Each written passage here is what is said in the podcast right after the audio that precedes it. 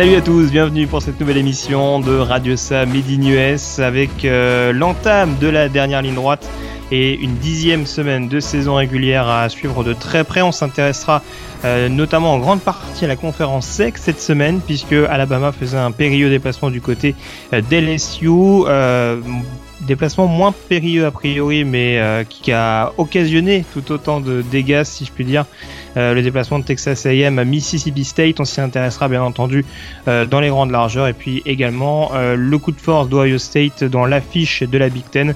tout cela au programme. On s'intéressera également au gros programme en perdition en cette saison 2016. Le tout en ma compagnie donc Yellow et en compagnie du rédacteur et fondateur du site de Blue Pennant, Morgan Lagré. Salut Morgan. Euh, bonjour Yellow, salut à tous. Et on démarre dès à présent, donc euh, je vais annoncer une grosse page conférence sec, on l'entame tout de suite en abordant le match de la semaine.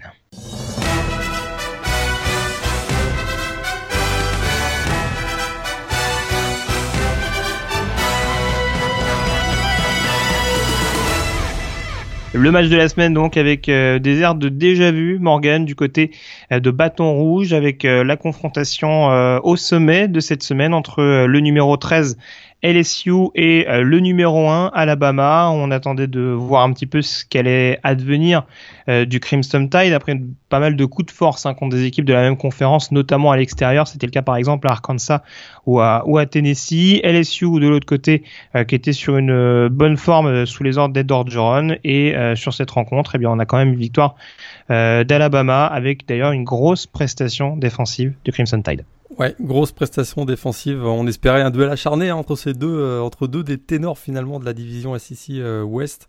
Euh, moi, j'espérais quand même avoir un petit peu de jeu offensif. Hein. Il y avait quand même pas mal de talent en attaque du côté des deux équipes, avec Alabama bien sûr, des joueurs comme Hurts ou Calvin Ridley, des receveurs aussi comme Ardarus Stewart ou O.J. Howard. Il y avait également euh, du côté des LSU euh, Fournette, donc euh, Léonard Fournette, Darius Guiss, il y avait Malachi Dupré, Trevon, Travin Dural, les receveurs. Moi, je m'attendais quand même à avoir un petit peu de jeu offensif. Et bien finalement, on a eu un classique combat entre, entre défense hein.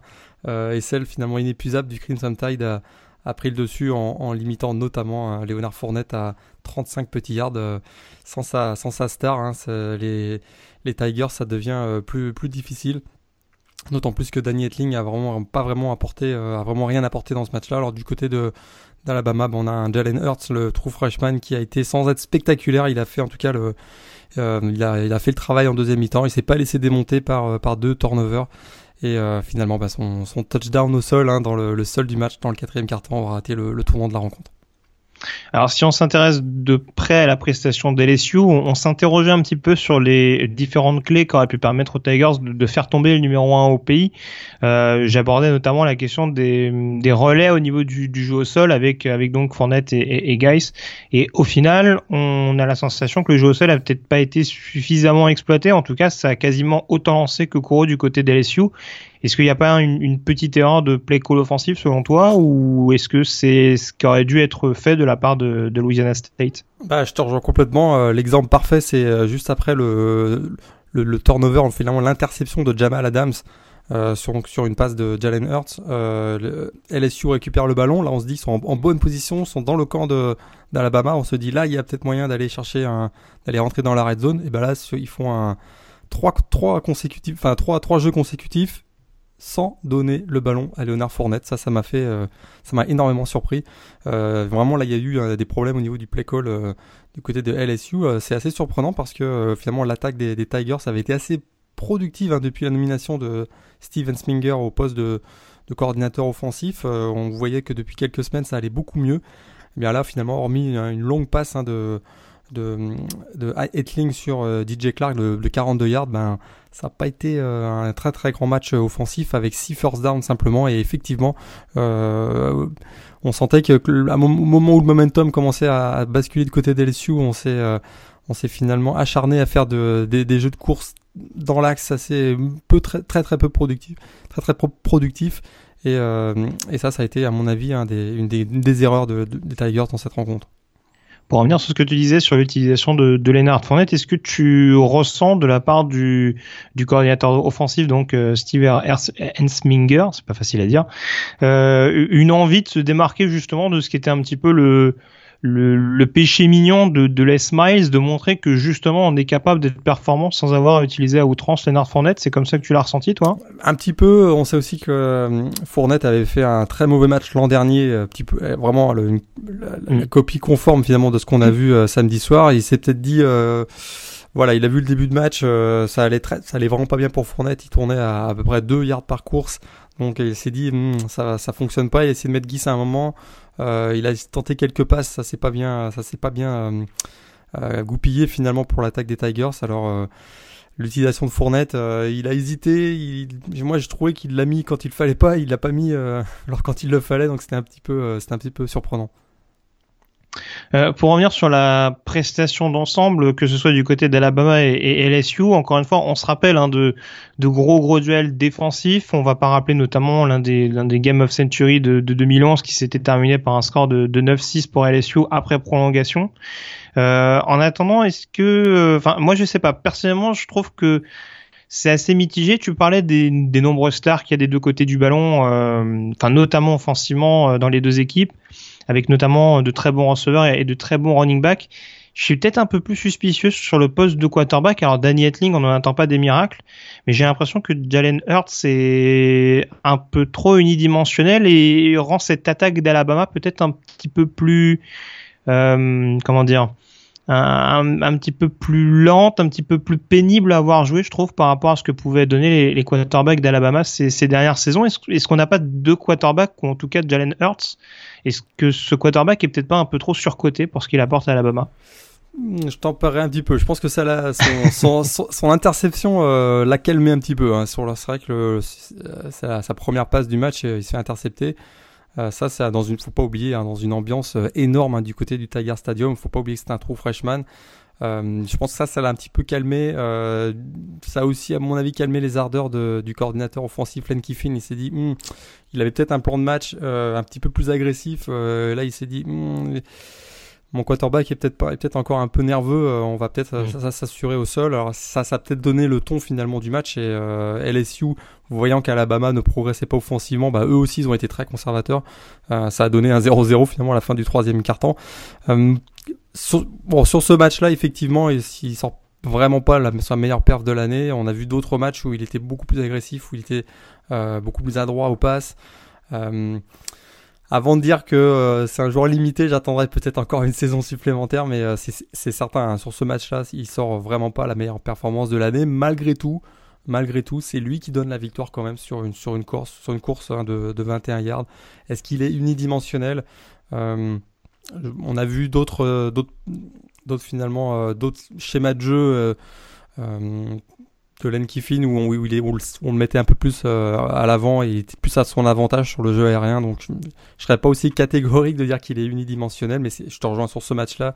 Il n'a pas apporté la dimension, notamment au jeu aérien, qui, aurait été, en tout cas, qui aurait été très très favorable à Alabama. Ouais, bon, t'as raison de rester euh.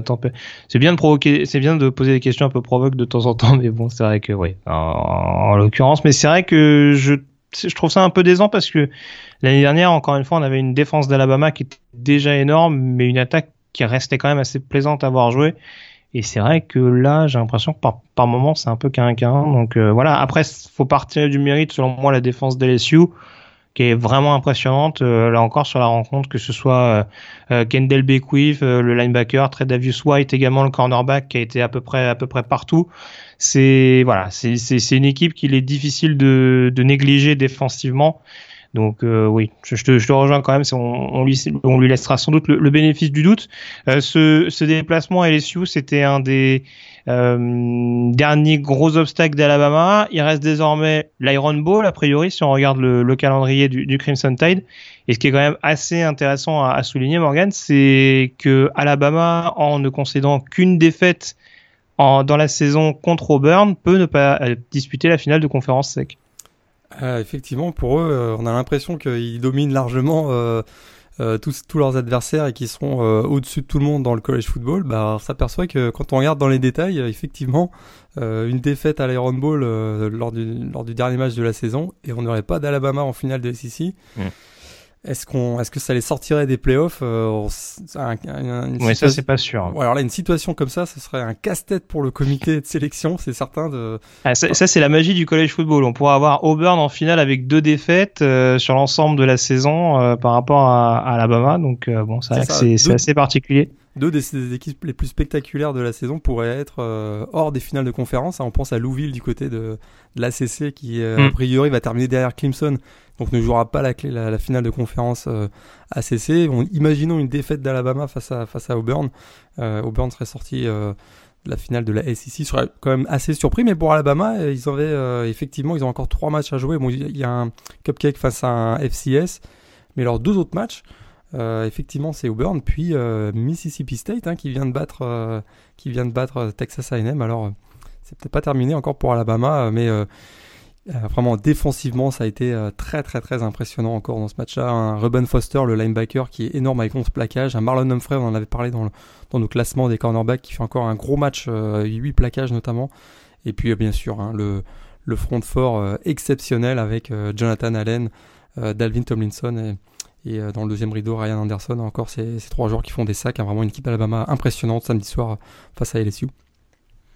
Ouais, alors euh, oui, c'est vrai qu'après, donc, faudra suivre ce, Alabama Auburn. Euh, on, s'interroge un peu sur Auburn. Après, c'est vrai que vu ce qu'ont montré les Tigers, on y reviendra tout à l'heure contre Vanderbilt. Je parierais peut-être pas tout de suite sur une victoire de, des Tigers Alabama, mais on sait encore une fois que ça reste un match assez spécial. Euh, D'ici là, tu l'as bien souligné, il y avait donc le, le duel contre l'équipe d'un A, donc Chattanooga. Je crois que c'est chaque année quasiment qu'ils affrontent Chattanooga, j'ai l'impression en tout cas. Et euh, donc Mississippi State à la maison. Mississippi State, on va en reparler justement en abordant dès à présent le perdant de la semaine et en restant dans la conférence sec.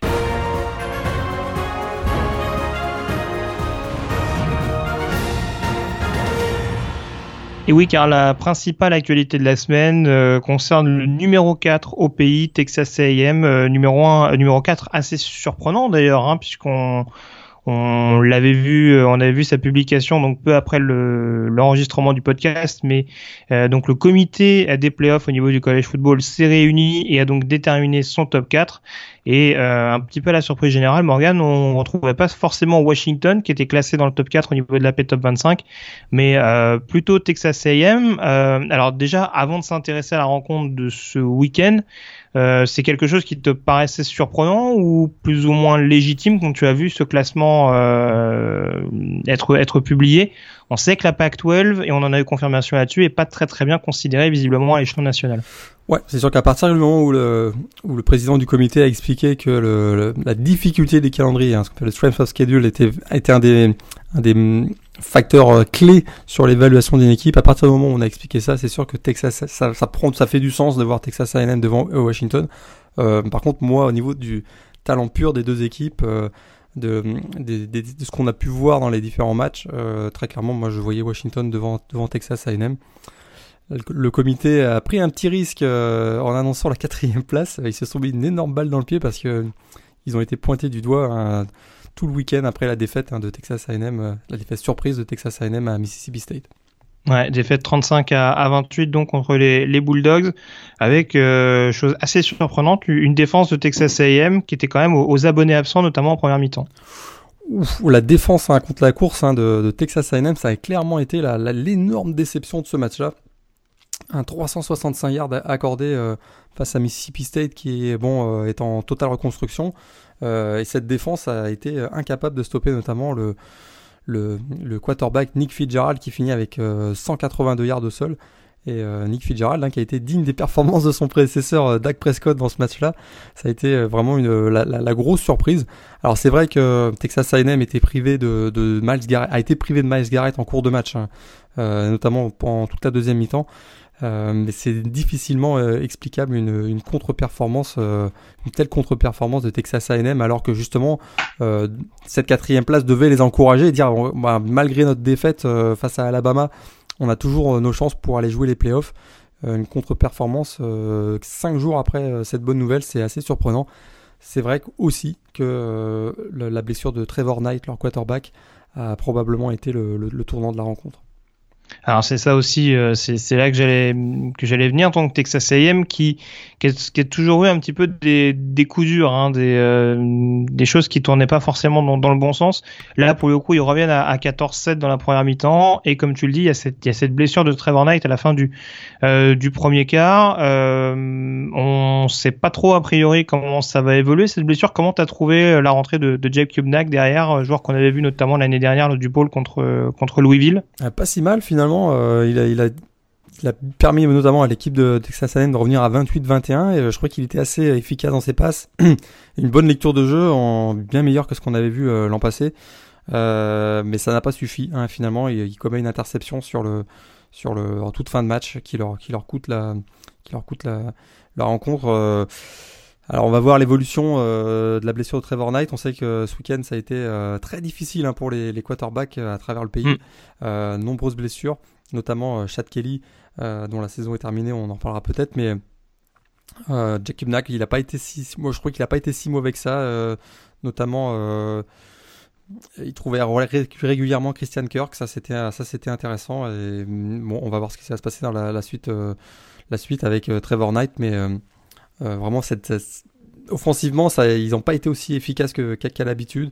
Euh, et, comme je répète, hein, défensivement, ils ne parvenaient pas du tout à stopper euh, Mississippi, Mississippi, State, donc ils ont passé leur temps à jouer derrière.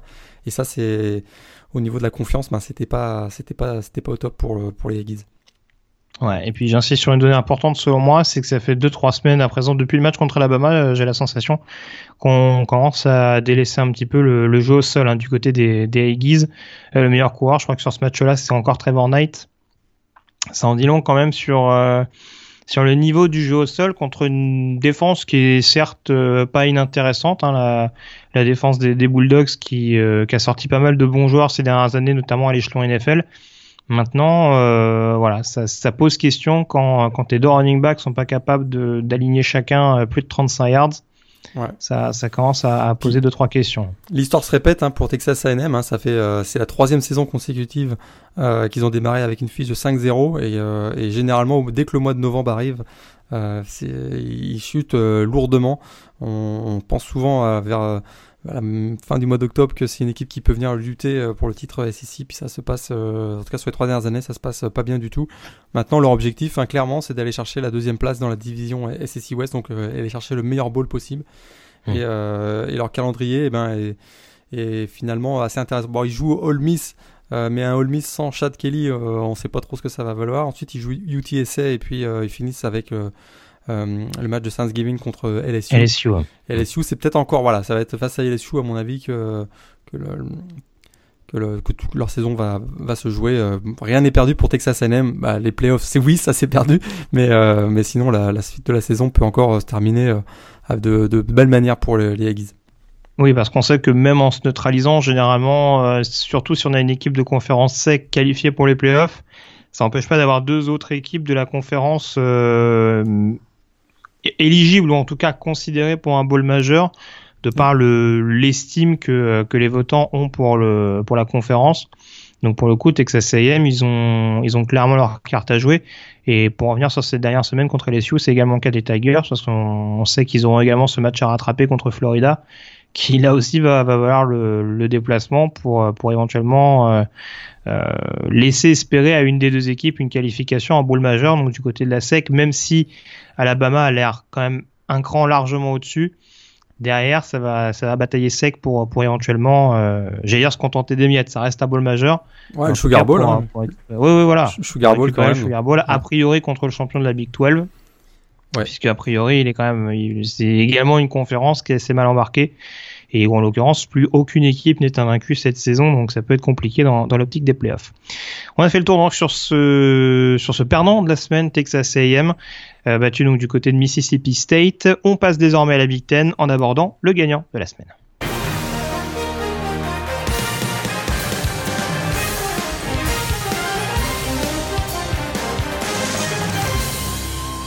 Le gagnant de la semaine, euh, en tout cas une des équipes les plus impressionnantes, euh, Ohio State donc, euh, qui a impressionné notamment en jouant une équipe, en disputant une affiche de la Big Ten, je vais y arriver, match contre Nebraska, on avait donc le numéro 6 contre le numéro 10 et Ohio State Morgan qui s'est détaché petit à petit avant au final de s'imposer très largement contre les Cornhuskers 62 à 3. Ouais, alors les Cornhuskers, hein, ils n'ont pas fait le poids euh, face aux Buckeyes d'Ohio State euh, qui remportent là leurs plus belles victoires hein, de, leur, de leur histoire finalement dans ce match entre équipes du top 10. Euh, les Buckeyes avaient sorti leurs uniformes throwback de 1900, 1916 à l'occasion de ce match-là. Alors est-ce que c'est l'esprit de cette génération ancienne qui avait réussi une, saison invaincue à l'époque qui a remotivé Ohio State, mais en tout cas, ouf, on a vu une équipe de, des Buckeyes bien différente de celle que nous avons qu'on a vue finalement face à face à Penn State et on a vu hein, vraiment une équipe de Ohio State en pleine confiance, euh, deux côtés du ballon, en attaque en défense, les équipes spéciales. Euh, vraiment, ça a été euh, une démonstration des Buckeyes. toutefois, il ne faut pas oublier que pour moi, l'un des événements de ce match-là, ça aurait été la sortie sur, sur blessure et sur civière d'ailleurs de, Tommy Armstrong Jr., victime d'un violent choc à la tête sur la sideline. Hein, il a été, on a pensé une grosse frayeur quand même, à immobile pendant plusieurs minutes. Euh, il semble qu'il ait perdu connaissance. Euh, finalement, il a fait son retour. Hein, euh, il a été évacué donc au vestiaire, il fait son retour sur la sideline en deuxième mi-temps, mais il n'a pas rejoué. Mais clairement, Nebraska ne s'en est jamais remis de cette sortie. Et derrière, hein, ça fait très très mal, 62 hein, à 3. Eux qui avaient commencé avec 7 victoires, bah là ils perdent leur, leurs deux gros matchs face à Wisconsin la semaine dernière en prolongation. Et cette fois-ci, ils ont complètement explosé à Ohio State. Alors, tu veux dire que je m'acharne après avoir parlé de, Jalen Hurts? Alors, il y a une grosse défense d'Ohio State, mais de la même manière, euh, il y a, je trouve quand même le jeu de JT Barrett un peu, euh, un peu compliqué. Euh, je trouvais qu'il s'appuyait énormément sur sur Curtis Samuel, qui fait vraiment, qui a fait vraiment le show sur cette sur cette partie-là. Et, et, notamment sur sur ses tight ends, mais je trouve qu'il rate beaucoup de lancers. On s'arrête beaucoup sur les grosses statistiques de JT Barrett. Paradoxalement, j'ai l'impression que ça joue très simple et que sur des oppositions un petit peu plus corsées, on va dire, ça peut être beaucoup plus compliqué pour les Buckeyes. Bon bah tu vois là sur ce point-là, je te rejoins, je te rejoins effectivement. euh, je crois qu'effectivement c'est un c'est un c'est un showman. Euh, maintenant euh, techniquement dans sa lecture du jeu, c'est pas forcément le meilleur du pays. Alors c'est vrai que le jeu aérien des Buckeyes avait été souvent critiqué hein, depuis le début de la saison. Sur ce match-là, on voit comme il, il a trouvé neuf receveurs différents. Euh, il a quand même assez bien compris que le hatchback euh, Curtis Samuel allait être la, star de la rencontre et il s'est pas trompé avec euh, donc deux TD pour Samuel. Mais effectivement, il fait souvent le show au sol. Il a des gros stats, souvent contre des adversaires très faibles dans les gros matchs. bon, il avait fait une très grosse performance face à Michigan il y a, il y a deux ans, mais euh, effectivement, là, cette année, on va voir ce que ça donne. Puis ils vont avoir un gros, gros match euh, face à Michigan, effectivement, encore le, pour The Game à la fin du mois de novembre. Euh, je te rejoins un petit peu. là, pour le coup, je, vois dans JT Barrett un, quarterback qui va être très, très fort, à mon avis, du, côté du college football. Je le vois difficilement exploser du, côté de, du côté de la NFL, mais ce n'est qu'une prédiction. tu veux dire que ce sera un cousin de Terrell Pryor? Ah bah par ailleurs lui il avait la dimension athlétique qui le permettait de, de basculer en tant que receveur. Donc euh, effectivement là ça pour lui finalement il a pas fait une si mauvaise carrière oui, euh, non, bien sûr, bien sûr. Non, mais voilà, je veux dire, de par son impact euh, au niveau du, du college football, parce que Terrell Pryor en quarterback d'Ohio State, c'était quand même quelque chose. Euh, de toute façon, c'est un petit peu une tendance ces dernières années. Hein. Même un joueur comme Troy Smith qui a été Iceman Trophy, Braxton Miller, il avait beau être hyper talentueux, voilà, si c'est des joueurs qui arrivent pas à se recaser sur un autre poste, c'est compliqué de d'élever son niveau de jeu à l'échelon supérieur. Donc ça là-dessus, mais je, voilà, je pense que vraiment si Ohio State prétend au playoff parce que tu le, signalais bien, il y, a, quand même ce match contre, Michigan en, fin d'année qui va être à suivre tout particulièrement, surtout quand on voit le niveau des, des Wolverines sur certaines rencontres, défensivement surtout. Euh, voilà, s'il y a playoff au bout, ça peut, ça peut être un obstacle assez, assez compliqué pour, euh, pour les Buckeyes. euh, dernière question. S'ils si, sortent, euh, s'ils sortent du, du, match de Michigan euh, face à la grosse défense de Michigan, ils auront quand même bien mérité leur place en, en playoff. Oui, c'est vrai. Euh, et ça passera forcément par une belle perf de, de JT Barrett. Alors c'est vrai que JT Barrett face à face au secondary de, de Michigan, euh, avec Jordan Lewis et, et aussi Jabri Peppers, s'il s'en sort là, je crois qu'il aura bien mérité d'aller jouer, d'aller jouer au Nouvel An pour, pour une place en finale. C'est vrai. Dernière question, un peu boule de cristal. Est-ce qu'on a des chances de revoir cette affiche en finale de conférence Big Ten? Au Nebraska, Oula. Pas sûr. Hein. là, je, crois que Nebraska, bah, pour eux, ils savaient qu'ils étaient les deux dernières semaines leur, seule chance de. Enfin, leur seule chance. Tout est possible encore. Il y a Wisconsin qui va jouer à, Minnesota parce qu'on a beaucoup parlé de Nebraska et de, de Wisconsin euh, mm. dans, la, dans la division ouest hein, de, de la Big Ten mais on a peut-être sous-estimé cette équipe de Minnesota qui finalement euh, a la même fiche que Nebraska et Wisconsin. Et, euh, et d'ailleurs, dans les deux prochaines semaines, il y a, il y a Minnesota-Nebraska et Minnesota-Wisconsin. Donc rien n'est fait dans la, division Ouest. Wisconsin paraît quand même supérieur à, Nebraska et Minnesota. Je serais assez surpris que Nebraska euh, à y jouer la finale. Euh, je suis pas sûr qu'ils soient intéressés d'aller reprendre un 62 à 3 d'ailleurs euh, à Indianapolis au début du mois de, décembre. Donc je serais, quand même surpris que Nebraska réussisse à aller, chercher une place en finale de Big Ten. Ouais, je suis pas sûr non plus ouais, qu'ils ont envie de. Bon après, il faudra voir euh, le s'il y a un retour de de Terrell, de pas de Terrell Armstrong, de Tommy Armstrong, pardon. J'ai un petit mélange entre Terrell Newby et Tommy Armstrong, c'est pas mal. Euh, donc non non oui, il faudra attendre son son retour. Si c'est euh, entre guillemets qu'une commotion, ça pourrait leur permettre d'avoir un retour assez incessamment sous peu, mais contre Minnesota, ça peut être problématique. Euh, Minnesota ont peut-être regretté d'avoir perdu le cochon contre Iowa, hein, parce que s'ils gagnent ce match-là, euh, bah, ils, en mettent d'avance. Exactement, exactement. Donc, euh, donc voilà. Bon, en tout cas, on n'y est pas. On verra. La saison est, encore longue, même s'il ne reste que, que 3-4 semaines désormais de, compétition. En tout cas, voilà. victoire sans appel d'Ohio State, 62 à 3. Et on suivra de près donc l'avancée de cette conférence Big Ten. Il est donc temps désormais de passer au débat de la semaine en abordant les gros poissons de première division en difficulté.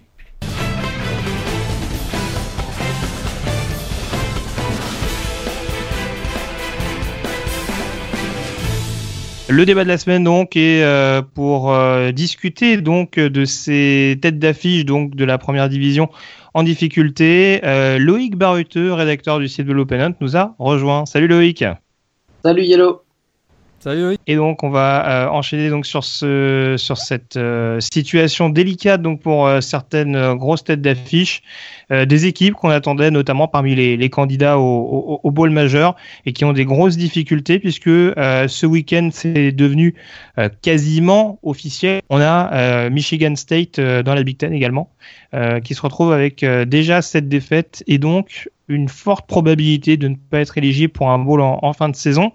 Euh, ça nous laisse l'occasion de s'intéresser également aux, autres grosses affiches, aux autres grosses équipes, pardon, euh, qui euh, du coup sont un petit peu en, dans ce cas de figure, des équipes à 5, 6 défaites et pour qui on n'est pas forcément hyper optimiste. J'en ai sorti 4 de ce lot-là, en l'occurrence Notre-Dame, en l'occurrence UCLA, Oregon et euh, également donc euh, la dernière équipe euh, qui est Tolmis dont on parlait tout à l'heure avec la blessure de, de Chad Kelly. Alors la question est simple messieurs, je vais peut-être commencer par, par toi Loïc. quelle équipe parmi ce, ce quatuor te paraît la, la, plus en difficulté ou la plus susceptible de ne pas être éligible pour un bowl en fin de saison?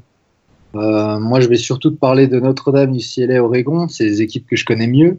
Mm-hmm. Je pense que les, les, trois sont vraiment en difficulté de, par rapport à ce qu'ils ont montré jusqu'ici. Euh, surtout UCLA en fait parce qu'ils ont perdu leur quarterback et euh, déjà que c'était très poussif avec leur quarterback qui, qui était censé euh, être une grande vedette. Donc maintenant il leur reste. attends, est-ce que j'ai le calendrier? USC, California. Ouais. California, USC. Ouais, en plus USC ça va ça va être compliqué. Je pense que sans, vouloir euh, faire le, fanboy, mais, les, les Trojans, ils sont sur une bonne, euh, lancée, ils ont un bon quarterback. Euh, je pense que ça va être difficile. Et en plus, ils jouent UCLA, ils jouent après à California, donc c'est ouais, à Berkeley. c'est pas évident qu'ils puissent s'en sortir avec la victoire également. Donc moi, je pense que UCLA est l'équipe la plus en danger, même si Notre-Dame il, lui reste, il reste quand même à Notre-Dame un calendrier assez difficile aussi. Euh, Virginia Tech et encore USC, euh, mais donc à Los Angeles. Donc, c'est un peu USC qui va arbitrer cette fin de saison pour les, pour les équipes en danger, si je te suis bien. Bah, j'espère. Mais oui, je pense que USC là a trouvé vraiment un quarterback qui, qui permet à l'équipe de, de, de s'en sortir. Bon, du coup, j'en viens à parler de USC, tu vois. Mais, euh, mais ça concerne ces, ces, équipes. Mais je pense que UCLA et, et Notre-Dame vont avoir des difficultés contre USC. Ouais. Comme on aurait pu en avoir le week-end dernier, quoi. Et du coup, Oregon, euh, qu'est-ce que ça t'inspire? Il y, a, il y a la réception de Stanford, de Stanford pardon, qui va pas être euh, hyper évidente, et puis il y a surtout deux déplacements à, à Utah et, et, à Oregon State. Ça te, ouais. ça te paraît jouable pour éventuellement arracher un 6-6 euh, Moi, je pense qu'il y a au moins deux défaites, Stanford et Utah. Euh, après Oregon State, c'est un match de rivalité, euh, donc on, on peut, jamais prédire. Donc, euh, je pense que ça va être difficile pour Oregon parce qu'en plus, il, il, joue assez mal. C'est assez moche, surtout en défense. Mais, après, bon, ben, on peut être surpris, mais je pense que ces trois équipes-là, ça va être vraiment compliqué pour elles en cette fin de saison. Morgan, tu as un avis sur, sur l'équipe qui te paraît la plus en difficulté, en péril sur ces quatre formations? Ah, Les quatre sont pas, sont pas bien embarqués. Hein. C'est sûr que Ole Miss a, la, meilleure fiche des, des, quatre équipes qui ont 4 et 5, mais ils viennent de perdre leur leader, donc Chad Kelly. Euh, ils ont encore Texas A&M à aller jouer, Vanderbilt, Mississippi State. Euh, je suis pas très optimiste pour Ole Miss. Euh, si UCLA a perdu son quarterback, Oregon et Notre-Dame, ils ont perdu leur équipe, donc euh, je vois pas trop. Euh, ça va être très très compliqué pour, pour, pour Notre-Dame et Oregon. 3-6, Notre-Dame, je ne vois pas comment ils peuvent aller gagner contre Virginia Tech et, et USC qui actuellement est stratosphérique. Je... Ah, même. Army, ça me fait peur. Hein. Même Army, ils perdent, bah, c'est-à-dire qu'ils perdent contre quand on sait qu'ils ont quand on sait qu'ils ont battu Wake Forest il y a peu de temps en plus. Et le match contre Army à, à, San Antonio le week-end prochain, ça va être assez drôle aussi. Je, ne serais pas surpris mm. qu'Army. Alors, si Notre-Dame se met à perdre contre Army, euh, là, ça va commencer à chauffer pour, pour Brian Kelly. Euh, pour Oregon, euh, bah, moi, je les vois pas gagner un match hein, jusqu'à la fin de la saison complètement. Euh, Stanford, Utah, je les vois pas gagner là. Et le dernier match à Corvallis contre Oregon State, je les vois pas gagner non plus parce que ça va vraiment euh, côté des Beavers, ça va mieux depuis un mois. Ils sont ils sont ils produisent un peu plus offensivement et Oregon, moi je les vois pas du tout gagner donc euh, je les vois bien finir à, à 3-9. Ouais, bah alors honnêtement, l'équipe qui me paraît vraiment le plus mal barré en effet, c'est quand même Oregon selon moi. Alors certes, USC est en bien meilleure forme ces dernières semaines et j'ai l'impression que le duo Sam Darnold, euh, Ronald Jones, c'est vraiment euh, hyper explosif au niveau de cette attaque. Mais alors voir euh, la manière dont la défense d'Oregon s'est fait déposer quasiment sur tous les touchdowns des Troyans, c'est quand même c'est quand même assez suspect. Euh, c'est vraiment sur la question de la défense moi que que je suis le plus inquiet. Autant j'ai l'impression euh, Colmis c'est dans une moindre mesure UCLA peut peut-être élever le peut-être élever son niveau de jeu défensif. Notre-Dame, on sait qu'il y a eu un changement de coordinateur, mais ça a l'air d'être un petit peu fluctuant. Euh, Oregon, ça a l'air d'être vraiment la débandade en défense. Enfin, euh, Brady qui a l'air de rien maîtriser du tout. Donc, euh, ouais, c'est vrai qu'avec un tel calendrier, ah, c'est euh, vraiment affreux. Tu, tu, parlais de Ronald Jones.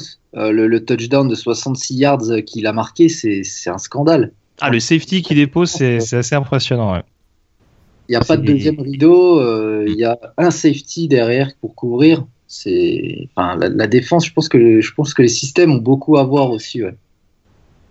Mais voilà, en l'occurrence, même s'ils affrontent pas des, attaques, des attaques qui scorent énormément, parce que Utah et Stanford, c'est des programmes euh, euh, très conservateurs, assez réalistes, mais on peut pas dire que ce soit des, programmes offensifs comme, comme peut l'être par exemple USC.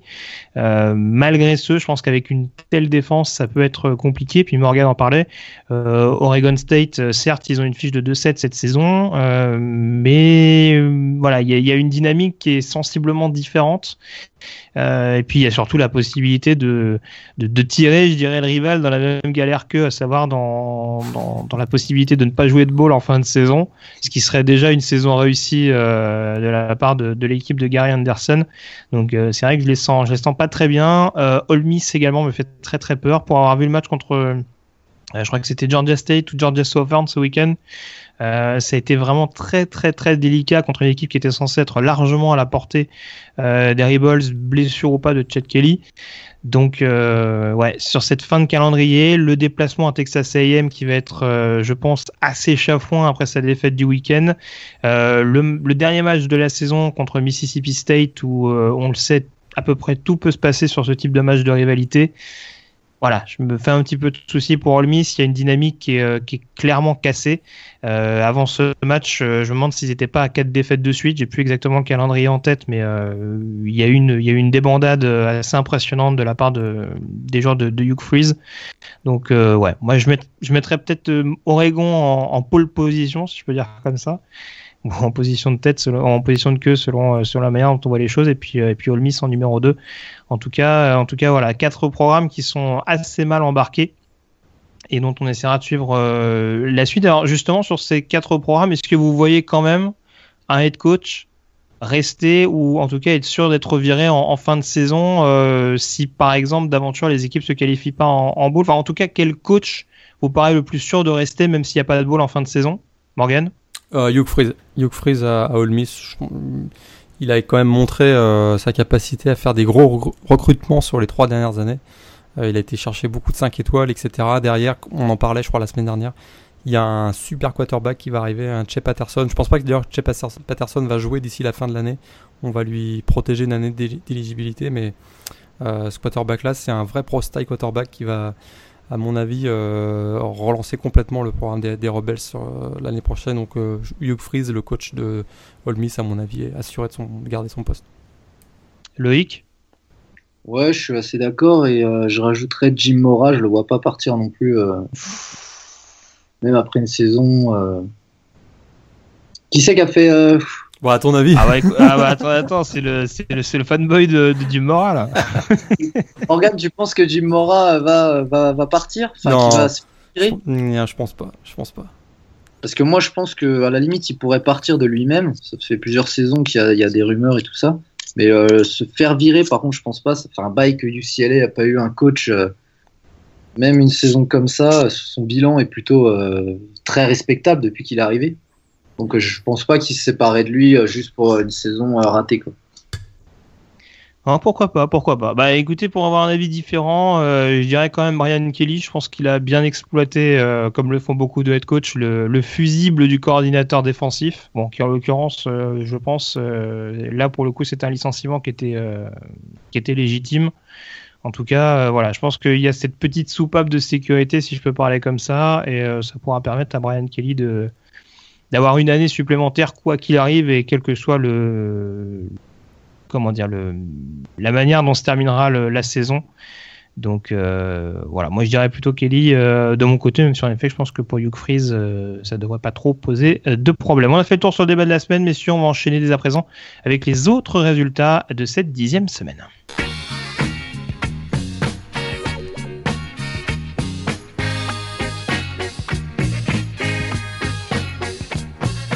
Et on commence dès à présent euh, par euh, certaines têtes d'affiche qui étaient euh, énervées à hein, Morgan. on a notamment les succès de Michigan et de Clemson, succès respectifs donc contre Maryland et Syracuse. Ouais, bah là, pas grand chose à dire. La domination totale hein, de, Clemson et, et, Michigan. petite frayeur quand même hein, du côté de Clemson avec la, blessure de Dishon Watson qui a été contraint finalement de regarder la deuxième mi-temps de la sideline. Enfin, ça ne l'a pas empêché de réussir 3 euh, TD. Et puis, euh, pour Clemson, finalement, on peut s'assurer le, titre de division ACC Atlantique avec euh, une victoire la semaine prochaine face à Pitt, Michigan. Bah là, ils ont littéralement tout détruit. Et puis, Wilton Spate, hein, on le parle chaque semaine. ça va de mieux en mieux. Là, il fait son. Il établit un, record personnel avec 362 yards. Donc, vraiment une super belle perf hein, de, Michigan. Et puis, dans le même ordre d'idée, je pense que tu allais en parler. Et euh, je vous avais prévenu hein, que Boston College pourrait, pourrait euh, embêter Louisville. Et euh, c'est ce qui s'est produit avec une belle victoire des Cardinals 52 à 7. Bah, ça a été indécis pendant 35 secondes, non ouais, ouais, voilà, c'est ça, c'est ça. Donc j'avais quand même pas mal vu le, pas mal vu le coup.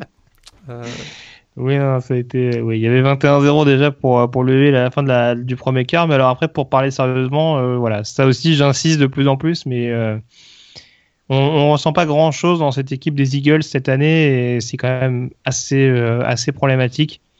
Ils prennent quand même beaucoup de roustes contre des, contre des, têtes d'affiche de la CC et ça pose question quand on voit qu'ils sont même pas capables, ne serait-ce que de les accrocher euh, un temps soit peu.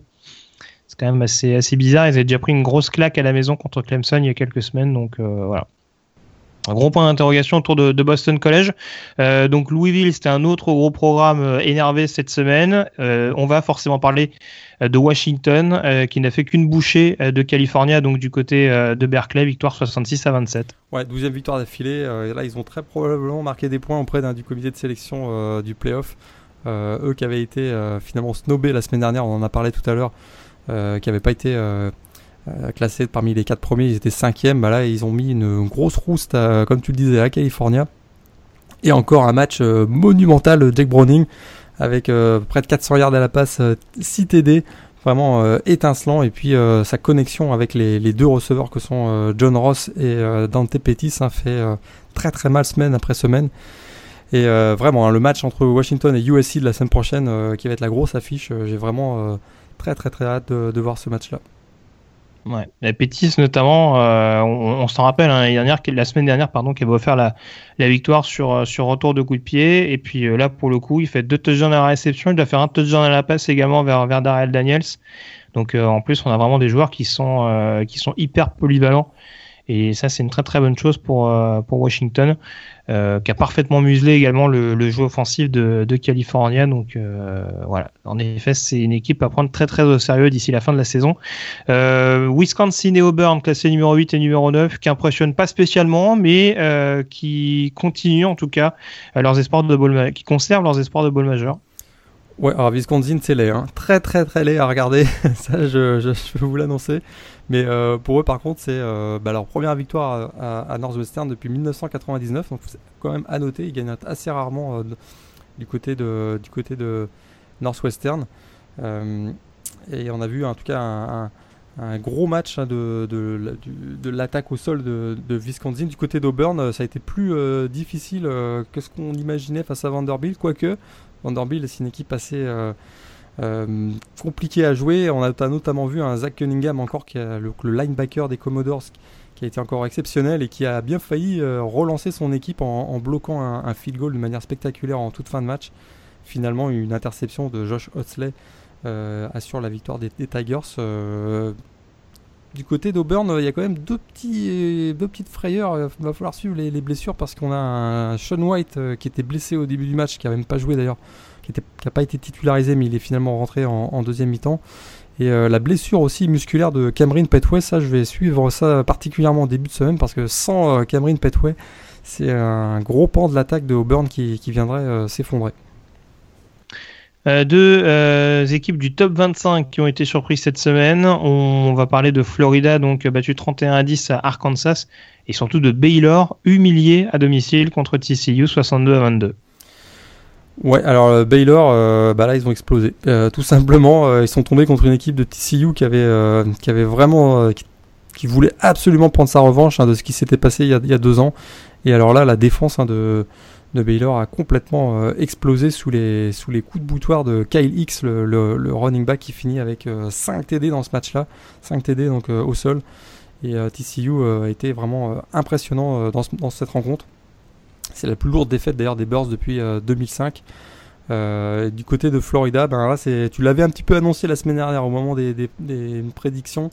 Euh, l'attaque est très suspecte et encore une fois, les seuls points inscrits par, par Florida, ben, c'est du côté de la défense avec un pick six de Duke Dawson.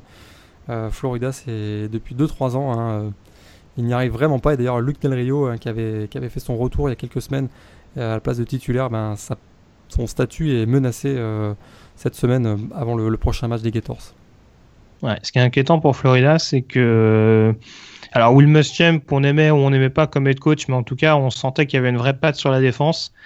Jim McElwain, on n'a pas l'impression qu'il est en train de révolutionner l'attaque des, euh, des, Gators. Il s'appuie énormément sur ce qui a été fait précédemment, sur, sur l'aspect, sur la force vraiment défensive de, de Florida. En attendant, en attaque, c'est quand même assez pénible, que ce soit dans les airs ou au sol il y, a des, euh, ouais. y a des playmakers. On pense à Antonio Callaway quand même qui, hmm. qui, est un petit peu qui est un petit peu gêné par des blessures cette année, mais ça c'est vraiment un gros playmaker euh, au niveau du jeu aérien.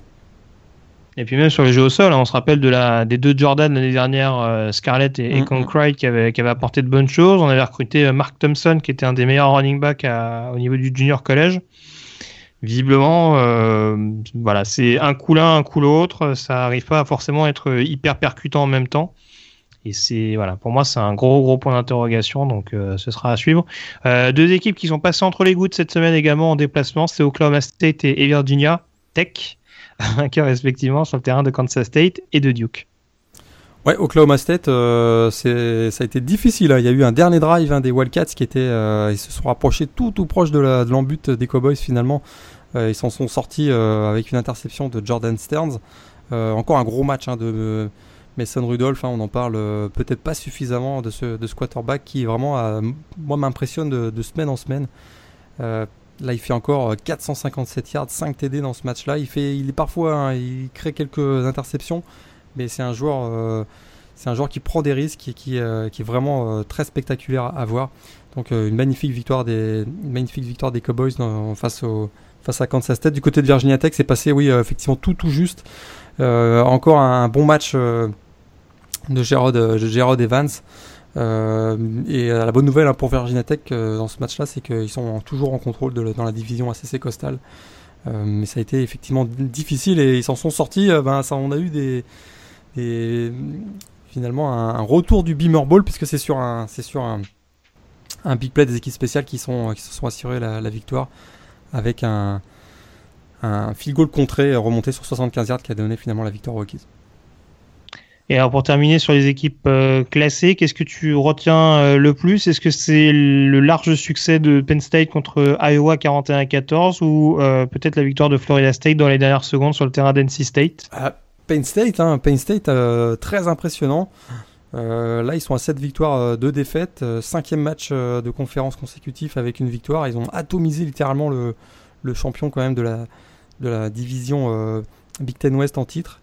Euh, et vraiment, offensivement, on les reconnaît plus. Hein. 600 yards encore au, offensif dans ce match-là pour, pour les Nittany Lions. Et puis c'est vrai que quand on compte un joueur comme Saquon Barclay euh, dans ses rangs, le, running back euh, explosif avec encore près de 170 yards dans ce match-là, ben c'est ça va très très bien du côté de, du côté de Penn State.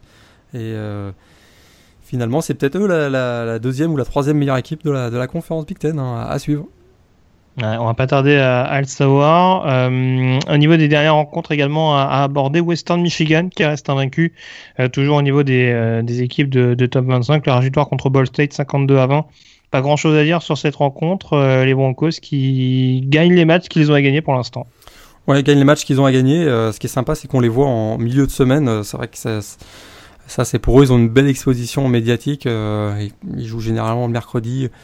Euh, là, c'est sûr que ça a été quand même très très facile euh, face à Bolstead, mais ça nous a permis de, confirmer que de, voir la confirmation plutôt du, potentiel incroyable du receveur Corey Davis qui fait encore 272 yards sur réception avec 3 TD. Vraiment, lui très clairement, ça va être euh, une, une, star au niveau de la NFL à mon avis dans les, dans les prochaines années. Et alors, on ne sait pas si Jim Mora sera viré sans doute. Mais en tout cas, UCLA euh, euh, qui a été dans le coup contre une équipe de Colorado un peu décevante, mais euh, victoire quand même des Buffaloes 20 à 10. Ouais, bah là, Colorado, ils sont pas simplifiés la tâche. Hein. 4 turnovers dans ce match-là, c'était aussi en milieu de semaine. 12 pénalités, près de 130 yards sur pénalité. C'était vraiment un match pas beau à voir, pas de rythme, des field goals bloqués, 5 turnovers au total.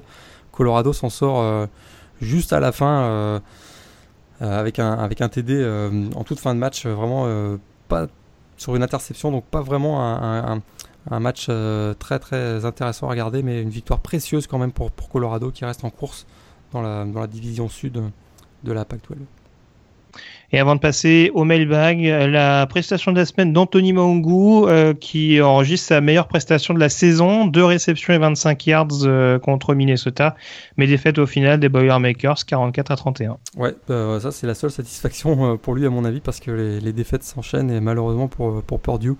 mais effectivement, 25 yards sur réception, c'est pour lui sa meilleure perf de l'année. pour lui, je pense qu'il doit commencer à se, plonger, dans la saison prochaine en se disant va tous les titulaires seniors, il y avait, on avait énormément, vont quitter maintenant les Boilermakers l'année prochaine. Pour lui, c'est l'occasion de montrer qu'il est capable de prendre un, rôle de titulaire. Euh, c'est euh, très clairement son objectif d'ici la fin de l'année. Et alors, on va forcément s'intéresser au coaching carousel. Alors, il y a des rumeurs qui évoquent la possible arrivée de Pat Narduzzi à Purdue, ce qui a immédiatement euh, infirmé le, coach des, Panthers. il y a une rumeur persistante aussi qui parle de Greg Chiano, donc je ne sais pas si comment ça se. pas, pas sûr que ce soit une bonne nouvelle. Ce serait vraiment une bonne idée. Oui, c'est oui. Voilà pour le coup, oui, au niveau du jeu aérien, je pense qu'on va être servi avec Greg Shadow. Hein, mais En tout cas, euh, voilà, ce sera, ce sera un, des mystères, une des interrogations principales au cours de cette intersaison, de savoir un petit peu comment ça va se reconstruire du côté de, de Purdue. En tout cas, euh, voilà, si Anthony peut avoir un maximum de temps de jeu d'ici la fin de l'année euh, dans ces matchs qui ont un peu moins d'enjeux, Purdue qui, qui, reste toujours en course pour être éligible en fin de saison pour un bowl, ils sont à 3-6. Donc c'est voilà, ça paraît quand même un petit peu juste, mais techniquement sur le papier c'est toujours jouable pour pour l'équipe de, West Lafayette. On a fait le tour sur les résultats de la semaine. Euh, peut-être un autre résultat que j'ai oublié, non? Pas forcément. Euh... USC, euh, forcément, Loïc qui a battu Oregon, 45 à 20. Magnifique. Rien à dire, hein. le, score parle de lui-même. Ouais, on, en a parlé un petit peu tout à l'heure. Et grosse prestation de Ronald Jones, je crois qu'il termine à, à 4 touchdowns au sol. Euh, alors certes sans défense en face, mais en tout cas on se rend compte que voilà, même en l'absence de Justin Davis, on savait que, que Ronald Jones était un gros gros prospect en arrivant du côté de du côté de la Californie, mais voilà pour l'instant il, répond aux attentes. Euh, défensivement, ça a l'air d'être pas mal aussi du côté de, de Southern California là. Ouais, ça va plutôt bien. Là, t'as une, euh, as une ligne. Par contre, c'est vrai que la ligne défensive de USC a perdu un titulaire. Euh, Stevie, euh, son nom est imprononçable, euh, désolé, qui, a été transféré de Utah cet été. c'est Chukwalavotu. Ça vous dit quelque chose? Absolument pas. Mais je vais essayer de retrouver le nom si tu veux, mais le nom me dit rien. Son nom est vraiment composé de syllabes qui, mises ensemble, sont juste impossibles à mémoriser. Tupicolo va tout. Voilà. voilà. va et donc euh, blessé et qui va manquer le reste de la saison visiblement. Donc euh, plutôt une grosse perte.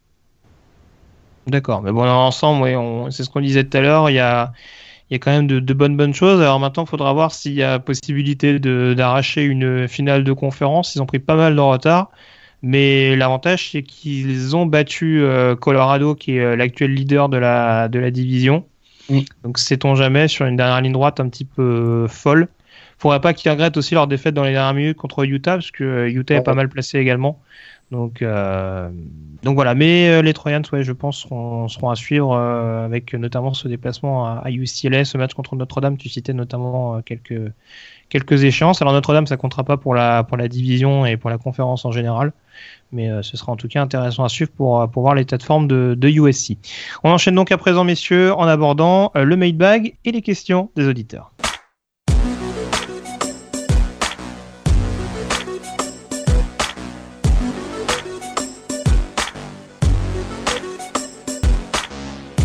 Avec euh, quatre nouvelles questions donc euh, cette semaine et euh, on commence en abordant la question de Tarek sur Twitter donc qui nous interroge sur les raisons qui font que les équipes NFL ne s'intéressent que rarement aux coachs NCA. Est-ce que vous avez une raison particulière à ça, Morgan par exemple? Les styles de jeu, c'est sûr que les styles de jeu au college football bien différents de la, NFL. L'approche, hein, l'approche du jeu, la, façon de voir, d'aborder les matchs, mais c'est aussi c'est des qualités euh, bien différentes. Hein. Diriger des étudiants, euh, c'est pas pareil que diriger 53 égaux surdimensionnés dans un vestiaire, ça, ça joue beaucoup. Donc le caractère, la, capacité de, d'être un leader pour pour des joueurs aguerris, ben ça c'est, des qualités bien différentes de celles qu'on demande d'avoir au niveau du college football. Mais euh, d'ailleurs, dans l'histoire, ça, a toujours été assez rare, ce qui n'a pas empêché quand même d'avoir euh, d'avoir des, des, transfuges hein, du college football euh, vers la NFL qui ont été plutôt positifs. On pense à Jim Harbaugh hein, de Stanford aux 49ers, bien sûr, Pete Carroll, USC à, Seattle. Et puis si on remonte un peu plus loin dans l'histoire, bien sûr, il y a Jimmy Johnson, hein, l'ancien coach de Miami, euh, qui avait été euh, ensuite coach à, Dallas avec euh, beaucoup de succès. Puis le dernier point que je vois, c'est finalement la différence salariale hein, n'est plus aussi plus aussi importante entre le, college football et la NFL. quand on voit Jim Harbaugh à 9 millions de dollars par année, Nick Saban 7 millions par année, Urban Meyer à 6 millions par année, tout ça c'est des salaires qui sont équivalents à ceux de la NFL. Donc l'aspect financier n'est plus non plus n'est plus une raison pour aller hmm. faire le saut de Parce qu'il y, a toujours ces fameux alumni qui sont prêts à mettre des milliers et des cents pour aider. On sait que par exemple Phil Knight, hein, qui est très impliqué du côté de d'Oregon, justement dans l'optique éventuellement de remplacer Mark Elfrich, était prêt à mettre, enfin serait prêt à mettre 10 millions par année sur la table pour pour attirer un bon coach. Donc euh, oui, ça rejoint un petit peu ce que tu dis. C'est vrai que désormais, il n'y a plus forcément besoin de coach en NFL pour, euh, pour, toucher, le, pour toucher le pactole. Donc, euh, Loïc, tu avais autre chose à rajouter là-dessus ou... Non, je trouve que, que Morgan a tout dit et je, suis plutôt d'accord avec tout ce qu'il a dit. Donc, j'ai rien à rajouter. Formidable, ravi de l'apprendre. autre question d'un habitué, donc Nicolas, qui nous envoie une question sur, sur Facebook. Euh, question un petit peu originale, à savoir quelle équipe euh, pourrait imiter Boise State en ayant un terrain d'une couleur euh, un petit peu atypique. On sait que les Broncos jouent sur un terrain tout de bleu vêtu. quelle équipe vous verriez dans ce type de configuration? Bah, Une autre équipe hein, au niveau FBS qui joue avec un terrain couleur autre que vert, c'est Eastern Michigan. Ils jouent au, Ryan, au Rainier on les voit moins. Ils on les voit gris, moins. On les voit beaucoup moins, mais ils ont un beau terrain gris. Non, non, c'est pas que la, c'est pas que la pelouse est, pelée ou quoi. Non, non, c'est, c'est juste que le terrain est gris. C'est assez moche d'ailleurs. Euh, on sait qu'au niveau. Assez moche, ouais. Surtout qu'il fait pas très beau dans le Michigan. Donc, euh... il fait pas très beau. Il y a 25% de chômage, donc c'est la bonne idée de mettre un terrain gris. euh, y a... au niveau FCS, on a Eastern Washington. Alors là, c'est euh, le terrain est rouge. Là, ça donne des. Ah là, ça donne mal au cœur aussi. Et puis il y a New Haven aussi au niveau des deux. On joue en bleu. Alors, euh, est-ce qu'on pourrait imaginer un autre terrain euh, de couleur? Je suis pas sûr. Je hein. pensais à San Jose State qui pourrait jouer en jaune, sur un terrain jaune éventuellement. Ça peut être un truc, un, concept assez intéressant. C'est l'équipe qui m'est venue. Après, euh, oui, c'est vrai que sur les autres, bon, si on veut faire dans l'original, bon, je sais pas s'il y a vraiment, bah, s'il y a vraiment de quoi trouver des, exceptions. Oregon en fluo. Ça, ça pourrait être euh, un, bon vert fluo, bien horrible. Mais euh, effectivement, à part le Smurf Turf, le Smurf Turf de Boise State, euh, on est assez classique à travers le pays. Euh, autre question de euh, Nicolas, qu'on remercie une nouvelle fois pour, euh, pour ses questions et puis les auditeurs en général pour, pour leurs questions chaque semaine. une question qui concerne les, les quarterbacks gauchers. Alors, il s'interroge notamment sur leur utilisation ou en tout cas le, le fait qu'ils soient surtout peu utilisés à l'échelon universitaire, savoir quelles, peut être, quelles peuvent être les raisons qui expliquent cela. bah, il y a une raison assez simple, c'est qu'il y a moins de gauchers dans la population que, de droitiers. après, après, on sait que euh, voilà, est-ce qu'on est qu'on privilégie pas un, quarterback droitier par rapport à un, quarterback gaucher? Alors, on, sait qu'il y a eu un exemple très très récent euh, ces dernières semaines. C'est forcément ce qui s'est passé du côté de Notre-Dame entre Malik Zahir et, et Dishon Kaiser. Euh, alors, sans revenir sur la question du talent en tant que tel Est-ce que c'est quelque chose qui peut avoir joué, euh, selon toi, par exemple, Morgan, toi qui suis Notre-Dame de près? Ah, je, hmm, suis pas sûr. Je suis pas sûr. Malgré tout, c'est sûr que quand on, développe son système euh, au printemps et, pendant le fall camp, c'est vrai que ben, si on demande au, au life tackle de jouer le rôle de, couverture sur le côté aveugle, euh, c'est pas le même travail, c'est pas la même, c'est pas du tout les mêmes techniques que de que de protéger que ce qu'on pourrait demander à un, right tackle. Donc c'est sûr que là, à partir du moment où on met sa stratégie en place, on a des difficultés à changer. Hein. C'est quand même euh, une approche un peu différente, des, dynamiques et des mobilités différentes sur la ligne offensive quand on a un quarterback gaucher, un quarterback droitier. Euh, mais je, crois que là, une des raisons, euh, en fait, principales, et ça peut paraître assez curieux, mais pourquoi est-ce qu'on voit de moins en moins de gauchers au niveau college football, c'est que quand ils ont 13-14 ans, hein, ces jeunes joueurs là, eh bien s'ils sont bons au baseball aussi, on leur dit d'aller au baseball parce que là du coup les lanceurs gauchers au baseball sont très demandés et on a vu énormément de joueurs euh, très talentueux au niveau lycée qui ont abandonné le football et qui se sont euh, redirigés vers le abandonné donc le football et se sont redirigés vers le baseball et puis euh, il y a même un, exemple assez récent qui, est très parlant, c'est un, super receveur du côté de, Notre-Dame. On ne parle pas de quarterback, mais c'est pour vous expliquer la logique. Mais un super receveur du côté de Notre-Dame, Samardia, qui est devenu qui a finalement abandonné le football et il est passé directement dans la Ligue majeure du baseball et est devenu un des, un des lanceurs gauchers euh, les plus redoutés euh, au niveau du baseball, euh, avec notamment les Cubs de, de, Chicago. Donc c'est vraiment. Puis on gagne beaucoup d'argent aussi au baseball. ça, c'est une des, à mon avis, une des explications assez importantes qui explique pourquoi on a de moins en moins de, de, de, de quarterbacks gauchers. On en a eu quand même quelques-uns ces dernières années. Euh, le dernier en date euh, mémorable est peut-être euh, Tim Thibault. qui, Bah, c'est ça. c'est... Alors c'est bien la preuve que si on sort du haut, pour le coup, on, est en mesure de, on est en mesure de percer même si on, on est gaucher.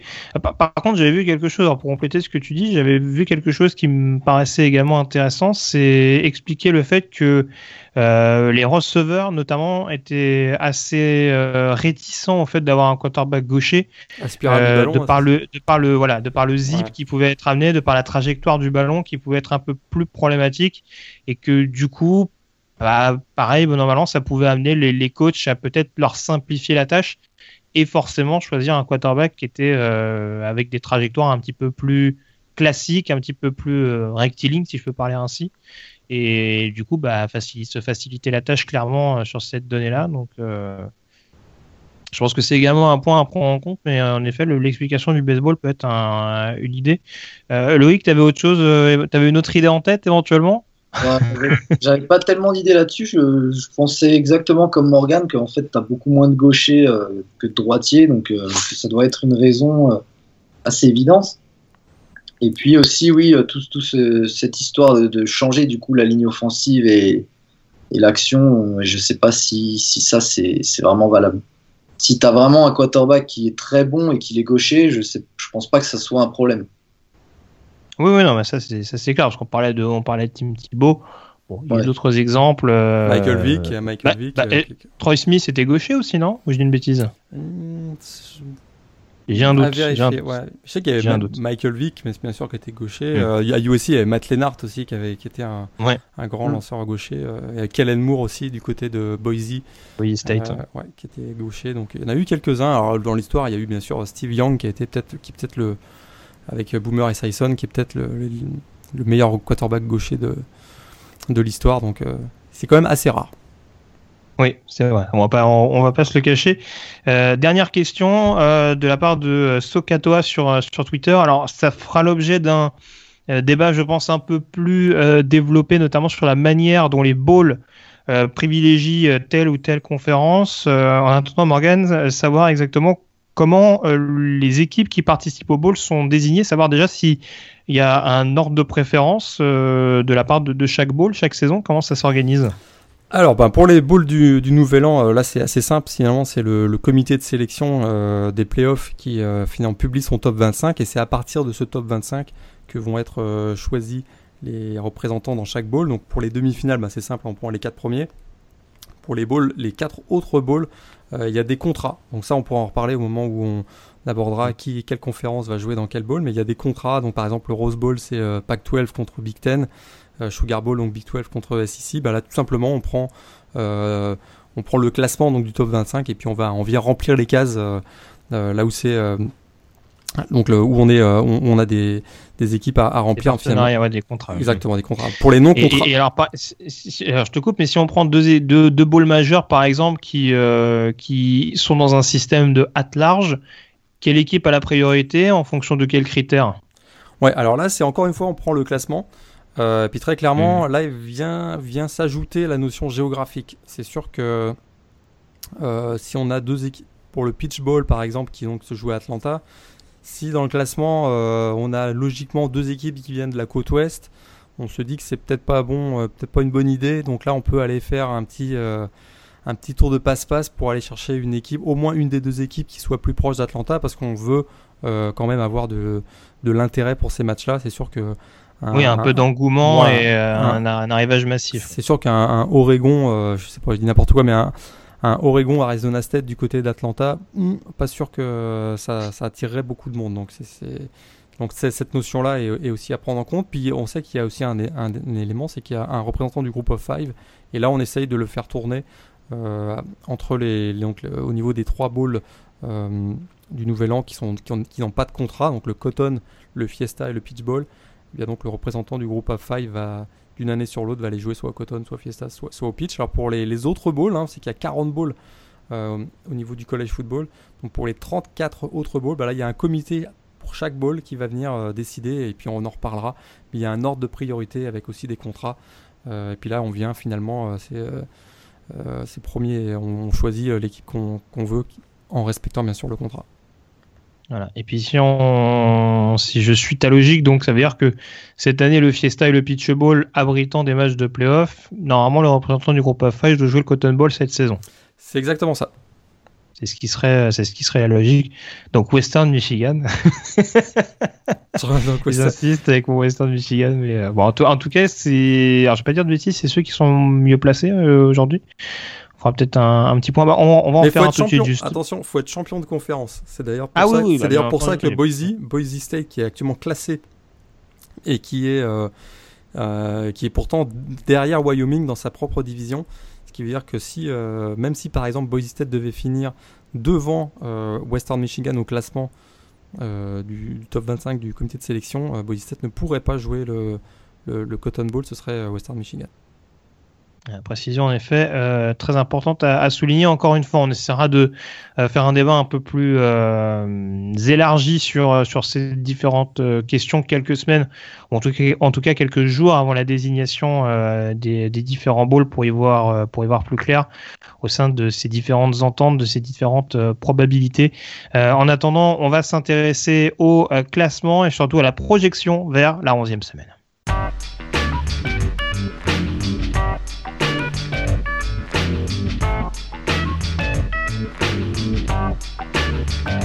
Avec les classements et donc euh, au niveau des finales de conférence euh, potentielles pour le moment dans la CC, on euh, se retrouverait avec un Clemson North Carolina remake de la saison passée. Dans la Big 12, pour l'instant, Oklahoma est en tête, donc avec une fiche de 6-0. Seule équipe d'ailleurs invaincue hein, dans sa conférence, Oklahoma, depuis le, depuis le début de l'année, même s'ils ont encore à jouer Baylor, West Virginia et Oklahoma State au niveau de leur calendrier. Au niveau de la Big Ten, on aurait un duel entre Michigan et Minnesota en finale, euh, sans oublier du côté de la Pac-12 le Washington-Colorado, euh, deux équipes qui euh, semblent dominateurs dans leur division respective, mais on l'a dit, il y a quand même quelques équipes en, embuscade, dont Washington State qui reste invaincu au niveau de la conférence Pac-12, et c'est vrai qu'on en parle peu des Cougars mais il reste quand même à l'affût avec notamment euh, cette Apple Cup en fin d'année. Et puis également au niveau de la conférence SEC, euh, un remake qui opposerait Alabama à euh, Florida. J'en ai pas trop parlé dans les autres résultats de la semaine, mais on a également San Diego State hein, qui est quasiment qualifié pour la finale de la Mountain West. C'est fait, ouais. C'est officiel, Parce qu'il me semblait qu'il pouvait être à égalité, il pouvait être champion à égalité, mais je savais pas si c'était automatiquement qualifié pour la finale euh, de conférence. Tu me dis que c'est le cas. Ouais, ils ont quand même ils ont battu Hawaï. Effectivement, euh, maintenant ils sont hmm. sûrs, ils sont sûrs d'aller jouer la finale de conférence Mountain West. Voilà. Et retrouvons donc euh, ou Wyoming, ou Boise State, ou New Mexico. C'est toujours une division assez euh, resserrée, hein, la division Mountain, avec pour l'instant Wyoming qui a les faveurs des pronostics, toujours invaincu dans sa conférence, après notamment avoir battu les Broncos euh, il y a une dizaine euh, de jours. On va donc s'intéresser à cette onzième semaine euh, de compétition, semaine un petit peu, alors de relâche. C'est peut-être un peu, peut-être un peu dur de dire ça. En tout cas, il n'y a pas énormément d'affiches au programme. Est-ce que la rencontre qui est la plus intéressante sur le papier, ça concerne pas la Big 12 et ce duel entre Oklahoma et Baylor? Ouais, il y a, Oklahoma, Baylor effectivement qui va être intéressant. Alors c'est vrai que la lourde défaite de Baylor euh, à domicile face à TCU euh, fait qu'on se pose beaucoup de questions sur, euh, sur maintenant le, leur niveau de jeu. On sait que ça va pas bien aussi. ils sont visés. On a l'impression que tous les jours on, apprend des nouvelles choses sur les, les scandales d'agression sexuelle. Donc pour eux, à mon avis, il n'y a pas une ambiance très très très très bonne du côté de Waco. je les vois quand même en grosse difficulté à, Oklahoma. Ce week-end, il y a USC, donc à, Washington, on en a un petit peu parlé tout à l'heure. À mon avis, c'est deux équipes qui sont, qui sont quand même un, actuellement à un très très très bon niveau. USC euh, revient fort avec Sam Darnold, on, en a parlé tout à l'heure. Je crois qu'ils vont donner du, beaucoup de difficultés à, à, Washington. Ça va être un match, euh, à mon avis, très serré. Euh, il y a d'autres matchs, il faudra quand même surveiller bah, Alabama qui joue à domicile face à Mississippi State. On ne sait jamais. Est-ce que Mississippi State pourrait être la, grosse surprise de la fin de saison Ils viennent de, ils viennent de battre Texas AM. Match piège, t'en avais parlé, toi, de, de Clemson peut-être face à Pittsburgh, même si Pittsburgh hmm a un petit peu euh, baissé de niveau ces dernières semaines. Euh, je suivrai aussi euh, particulièrement un match que j'aime beaucoup chaque année. C'est le Georgia Auburn, hein, le Deep South Folders Rivalry. c'est la 120e édition de cette rivalerie ancestrale, on va dire, du sud des États-Unis. Et puis il y aura également le Minnesota-Nebraska, on en a parlé tout à l'heure, où on va commencer à savoir si Minnesota pourrait venir embêter Wisconsin pour le titre de la, de la Big Ten West. Ah, si Minnesota gagne à Nebraska, on peut avoir une grosse, grosse finale entre Wisconsin et Minnesota la semaine suivante. Exactement. Donc là, ça pourrait être à, suivre. tout dépend finalement de la santé de Tommy Armstrong, le quarterback des Cornhuskers. S'il est blessé, euh, j'ai bien peur que pour, pour eux, ça va être compliqué, même s'ils jouent à domicile et que c'est quand même jamais facile d'aller gagner à Nebraska. Il y a un match en particulier que tu veux suivre, euh, Loïc, à part peut-être le, Washington USC dont on parlait tout à l'heure? Euh, Honnêtement, bah, non, c'est vrai que USC Washington, c'est un gros match. C'est un peu un, gros duel de Pac-12, même si c'était pas, prévu au début de la saison. Euh, surtout que c'est euh, un peu euh, Chris Peterson en fait était censé rejoindre USC. Enfin, il y a des rumeurs là-dessus. Donc visiblement ils lui ont préféré Steve Sarkisian. Donc à voir si Chris Peterson est un peu rancunier ou je sais pas trop. Euh, bah, dans, le reste des matchs, c'est vrai que la, saison, la fin de saison approche, donc ça commence à se resserrer. Tous les matchs ont plus d'enjeux. Euh, tu commences à avoir des, gros, euh, des gros duels dans certaines conférences. Donc je pense qu'il y a vraiment beaucoup de matchs à suivre.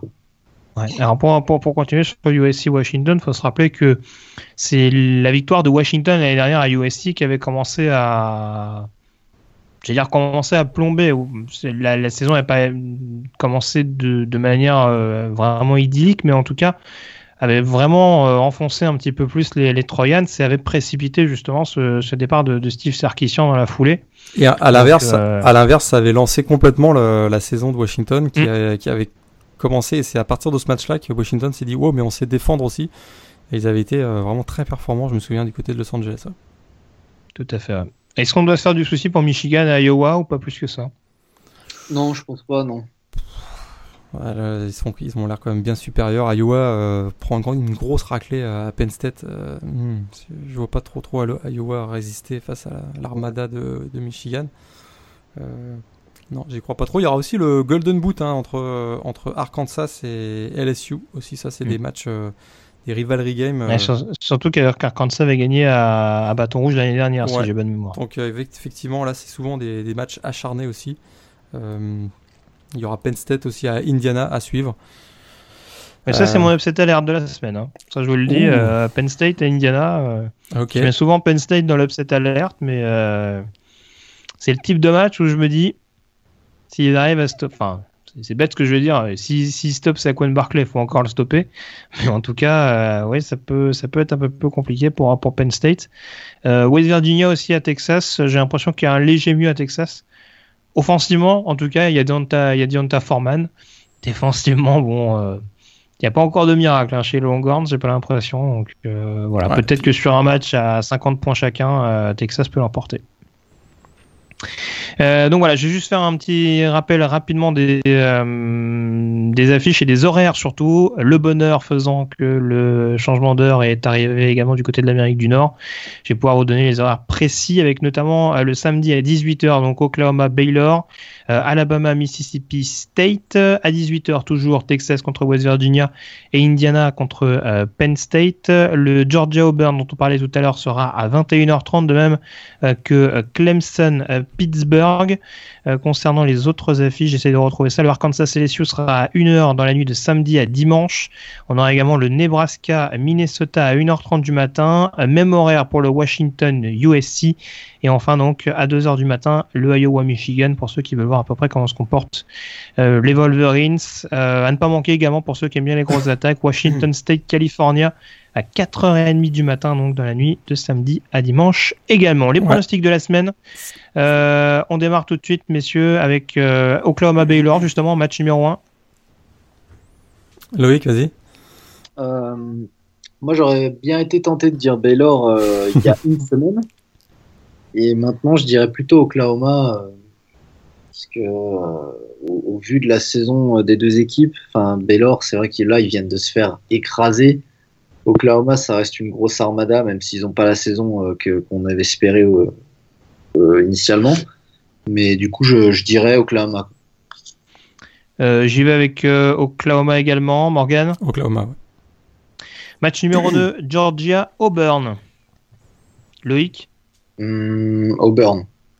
Ouais, bah, J'y vais avec euh, Auburn également. ouais. Euh, match euh, numéro 3, on enchaîne avec euh, la confrontation entre Nebraska et Minnesota. Loïc Euh, bah, Minnesota. Hmm. Une belle saison. Moi, je suis un peu inquiet pour euh, Tommy Armstrong. Je suis pas sûr qu'il jouera ce match, donc j'y vais avec Minnesota également. Ah, Nebraska. Non, je peux pas, je peux pas. Euh, et puis match euh, numéro 4, on va pas en faire. Allez, on va faire quand même un petit Iowa-Michigan. Je pense qu'il y a unanimité quand même, tous les trois sur Michigan. Ouais, Michigan. Ouais, ouais. Et dernier match, donc Washington contre USC. Loïc, Ah, USC, bien sûr. Morgan? Washington, bien sûr. Ouais, j'y vais avec euh, Washington sur ce match-là. On a donc fait le tour sur cette euh, dixième même- semaine. Dernier point, Vas-y, Morgan. on peut quand même Oui. rappeler qu'il y a un Stanford-Oregon, et euh, c'est pour dire que c'était les cinq derniers champions de la Pac-10, et euh, ça, vraiment ça illustre bien la, saison catastrophique de ces deux équipes, c'est qu'on n'en a même pas parlé, alors qu'au mois d'août, quand on avait fait la preview, on s'était dit que ce serait un match euh, tournant probablement dans la division au nord de la Pac-10, et la, la Pac-12, pardon. Donc là, c'est sûr que Stanford-Oregon, pour les, fans en tout cas des deux, équipes, c'est un match à suivre, mais c'est assez surprenant qu'on n'en parle absolument pas, alors que c'était un- une des grosses affiches sur les cinq dernières années. C'est vrai. Bah, si on écoute la mission de, ré- de preview en début de saison, je pense qu'on va se régaler. Alors, je vous rappelle qu'on annonçait que Notre-Dame serait quasiment invaincue. on, on a vu juste, hein. On a vu juste. Comment finir Euh. le podcast et me ruiner la journée? Euh, est-ce qu'on est-ce qu'on peut faire une autre annonce, Morgan, ou est-ce que tu veux garder ça pour une prochaine semaine? Ah, pour une prochaine semaine. Pour une prochaine semaine, Voilà. d'accord. On garde la, la petite surprise. euh, Il y a un événement important qui arrive dans les prochaines semaines, donc on, on vous garde ça au chaud. Petit teasing au passage.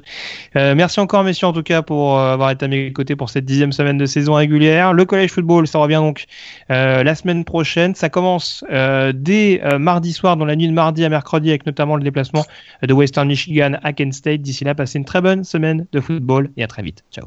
Ciao. Ciao